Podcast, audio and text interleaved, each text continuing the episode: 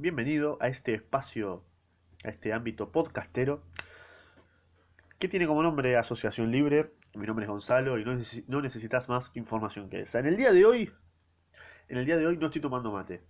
Así es, hace un frío de la puta que lo parió. Siendo ya mitad de octubre, no entiendo qué hace el frío todavía en esta casa, qué hace este, el frío en este, en este país todavía. La concha de tu madre, andate, frío de mierda, necesito un poco de, de calor, un poquito de primavera, porque estás como que me- el invierno todavía está, o el frío está invadiendo mi, mi ¿cómo es? Mi, mi privacidad estacional, así que necesito que, el frío se vaya yendo, ya, que se vaya de una, boludo, basta, que venga el, poquito de, calorcito. En esta ocasión estoy tomando como un cheto del orto, estoy tomando, no sé por qué, no sé por qué puteo tanto, pero bueno te tengo que llamar la atención de alguna manera, porque si no, tu mente, tu escasa mente, no puede tolerar que, que no te llamen, que no te llamen la atención y te vas rápido porque sos un salame. Y hoy igual, igualmente si entraste a este podcast, digo, a ver, tenés ganas de escuchar este, la boludez que voy a decir, ¿no? Que es una excelente obra. Estoy tomando como un cheto de mierda, como te dije. eh, una- un rico café con leche, bien calentito, así bien de frío y hasta para hablar de una obra de Molière, eh, o mejor conocido como Jean-Baptiste Poquelin, eh, que fue un, que lo estoy leyendo así de Wikipedia, que fue un dramaturgo, actor y un poeta francés. Que el libro que voy a resumir hoy, de que se llama El Avaro, es de hace 400 años, y que cuando me enteré que fue de hace 400 años fue como, wow, boludo, ¿hace cuánto que escribiste esto, hijo de puta? Igual, ¿por qué lo bardeaba? Igual, igual eh, tipo, seguramente habrá habido bastantes modificaciones en algunas partes, pero igual no creo que haya eh, interferido mucho en, en- la traducción, ¿no? O sea, la trama habrá sido, habrá sido similar. Bueno, sin más dilataciones, voy a continuar, voy a empezar con este breve resumen del fabulantástico Molière. Eh, primero que nada te voy a dar los, los personajes principales, los personajes que tenés que saber sí o sí, que son Harpagón, Harpagón que es, eh, es como el hijo de Remil Puta, es como el, el malo de todo esto, es, es el que tiene guita, el que está forreado en guita, el, el hijo de puta de la sociedad, podríamos decir, comparando. Tiene a sus dos hijos, que es Elisa y Cleante, ¿no? Que son sus dos hijos, eh, ¿no? Que están ahí y que su herencia va a quedar ahí y él le rompe las pelotas, eso, ¿no? Después tiene a Mariana, que es como la persona que está enamorada de Harpagón, y también su hijo, y ahí se genera un conflicto picante. Después tiene a Valerio, que no sé qué es, creo que es un intendente de algo, y es como una mano fiel de, de Harpagón, y que se quiere culiar a Elisa, así que ahí hay otro conflicto. Después hay personajes más secundarios, más abajo, eh, por ejemplo como La Fleché, que no sé cómo se pronunciará, yo le digo La Fleché, y me hace acordar a Flechabús. La Fleché y Frosina, que es una, una mujer, eh, no sé, es una, una desconocida, porque no... En, la descripción de, de los personajes dicen como mujer misteriosa. Bueno, está bien, es una, una desconocida, una, una que está ahí de, de onda para relleno y que sirve para boludeces. Después hay uno bastante principal que no está en toda la trama, pero que termina siendo bastante picante, que es el señor Anselmo, ¿no? Que es el prometido que le quiere presentar Harpagón a su hija Elisa. Pero claro, Elisa está enamorado del boludo de Valerio.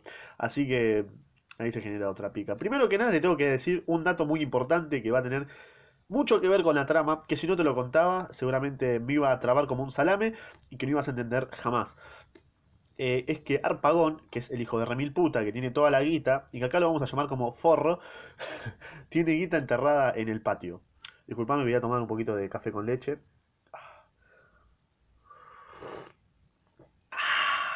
Qué rico cuando está caliente todavía y tomás a sorbitos y, es, y sentís todo que está, está, está, sonando muy feo esto, así que lo voy a cortar acá. Eh, continúo, como te dije, Harpagón tiene guita enterrada en el patio eh, y, y nadie lo sabe. Creo que un boludo lo sabe, pero no te lo voy a decir ahora. Lo sabía, eh, creo que la Fleché, que es el hijo de Cleante, es decir, que sería como el nieto de Harpagón, podríamos decir. Podríamos decir, no. Bueno, bueno la historia empieza eh, con Valerio y Elisa, que confiesan que se aman, que son amantes. eh, y nada más. Es como que ya de, entrada te muestran que Valerio y Elisa se aman y que, bueno, Harpagón no lo sabe. Eh, y después hay otra escena donde Elisa y Cleante, que son los dos hermanos, manifiestan el odio que tienen hacia su padre porque es un avaro de mierda, porque obviamente es un puto. Y bueno, dentro de, todo esto, Valerio, en vez de confrontar a Arpagón y siendo muy astuto y muy inteligente, en vez de, de decirle a Arpagón y ponerse en contra como sus dos hermanos mogólicos, Valerio lo que hace que hace es chuparle la pija a Arpagón, es como eh, estar del lado de él, eh, decirle todo que sí, como a los locos. ¿Para qué? Para ganar su confianza. ¿Para qué? No sé, eh, porque así nunca va a tener a su hija, o sí, no sabemos, nunca hubiésemos sabido que, que hubiese ocurrido si seguía dándole la confianza. Pero bueno, al principio Valerio le chupa la poronga a Arpagón para ganarse su, su rica confianza. Después, bueno, eh, aparece una escena donde se evidencia bastante que la fleché es hijo de Cleante. Seguramente ya te perdiste y habrás, te habrás ido al carajo, pero bueno, intento ser lo más eh, didáctico posible. Eh, bueno, después hay una escena bastante picante que es donde se evidencia fuertemente la, la avaricia de, del muchacho Arpagón, del forro de Arpagón. Y Frosina eh, que es la mujer misteriosa, cumple una apuesta con la puta de Mariana. De, ah, la rebardeaba. Eh, Frosina está ahí como diciéndole que tenía problemas que tenía problemas económicos y que necesitaba la guita porque si no la mataban. Y al pavón obviamente le chupaba un huevo. Y no pudo Frosina contrastar, no pudo abatir la, la avaricia de, de, Avaro, de, Avarón, de Arpagón. y entonces, bueno, cabe. Eh, eh, Frosina se enoja, no sé por qué, porque es la plata de Arpagón, así que, aparte, lo, lo, querías cagar de alguna forma, así que no sé para qué te enojas. Y bueno, después pasa algo muy picante y acá empieza lo, lo más interesante de toda la historia, que es cuando Arpagón le presenta a Cleante, su hijo, a su prometida con la cual se iba a casar. Y claro, Cleante no sabía que era Mariana. Entonces, cuando eh, se la presenta, es como que se impresiona, ¿no? Y la empieza a, halagar de más y Arpagón empieza a sospechar porque no es tan boludo. Será boludo, pero no tanto. Así que ahí empieza como lo, más picante.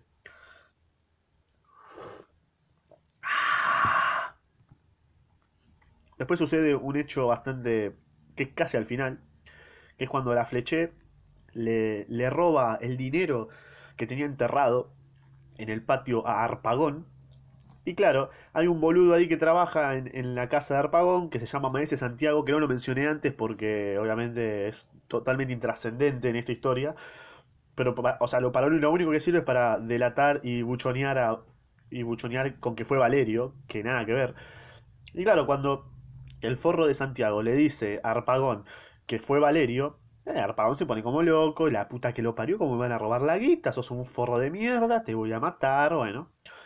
Y claro, lo va a confrontar a Valerio y Valerio pensó que se había dado cuenta del romance que tenía con la hija Elisa. Entonces, claro, eh, él, Valerio iba por el lado de perdón por, haber traicion por haberlo traicionado, que estaba enamorado. Y claro, Alpagón decía, ¿cómo que está enamorado de mi guita? O sea, estás enamorado de, la plata que me robaste. ¿Sos boludo vos, amigo? ¿Qué, qué tenés en la cabeza? Hasta que, bueno, eh, le confiesa que, bueno, estaba enamorado de, de la hija estaba enamorado de la hija. Y bueno, después aparece el señor Anselmo, ¿no?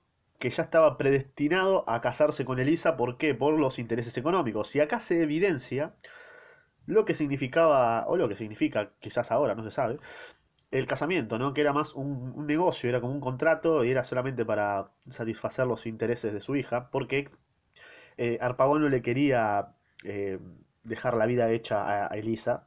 Entonces buscaba un boludo como Anselmo, que ya estaba, que tenía una banda de guita, para que eh, cuando se muera le deje su herencia a la hija y no se la tenga que dar él, su padre.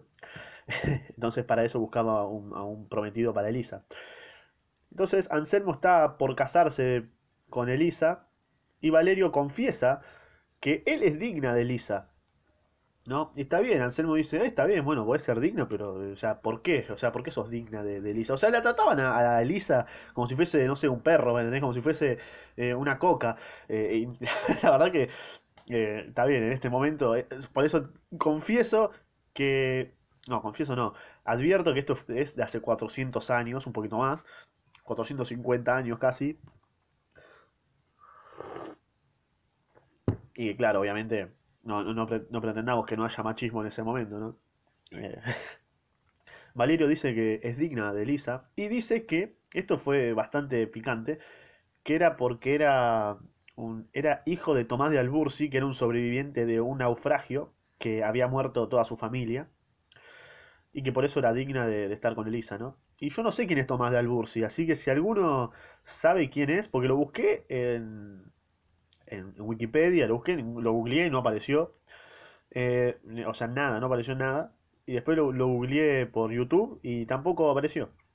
Eh, así que si alguien sabe quién es Tomás de Albursi o a qué hace referencia Tomás de Albursi, por favor, y que está escuchando este podcast, obviamente, Gonzalo, qué genio que sos, eh, que me los ponga en los comentarios o me, lo manda al Instagram, de hacia spam. Eh, por favor, porque no sé quién carajo es Tomás de Albursi. ¿Quién es Tomás de Albursi? Solamente sé que es un sobreviviente de un naufragio y no sé si es verídico o no. Si es verídico, riquísimo. Bueno, en este momento, por eso Valerio era digno de, de Lisa, porque se había formado solo, parece. Y Mariana, eh, como que estaba ahí en la escena, confiesa que era hermana de Valerio, que le había pasado lo mismo, y Cancelmo era Tomás de Albursi. Así que Valerio y Mariana terminan siendo hermanos. Y Anselmo se hace cargo del casamiento de Valerio con Elisa y de Cleante con Mariana. Eh, y Arpagón dice, bueno, ya fue, hacelo, pero yo no pago un carajo. Por eso no quiero que, se casen estos boludos, porque yo no quiero pagar nada. Ya, como, ya que vos tenés toda la plata, eh, pagamos los casamientos, ya se te cargo de la herencia. Yo no quiero tener nada que ver con esto, papá. Me chupan un huevo mis hijos, son todos unos giles. Así que por eso se llama el avaro, porque lo único que le importaba era el dinero y ni siquiera le importaba a los hijos. Y, o sea, la intención verdadera del muchacho Arpagón era no quería pagar los casamientos, por eso. Así que nada, ese fue el breve resumen de, esto. También estoy resfriado. Ese es el breve resumen de El Avaro de Molière. Yo pensé que se llamaba Bretonia Molière, nada que ver. Creo que capaz tiene una hermana, no lo voy a investigar ahora, alta paja. Léanlo, muy recomendable. Yo lo terminé más o menos en unos 5 días. Eh, está bueno, está bueno. Mejor que el de la zapatera prodigiosa. Este es más. Es como que te lleva más por esos lugares que no sabemos cuáles son. Así que nada más, no me quiero extender porque seguramente ya te habrá sido. Así que nos vemos en el próximo podcast. O la próxima vez que me escuches, porque capaz escuchas ahora otro y, y listo, nada más. Así que esto fue todo por hoy. Nos vemos, guachín.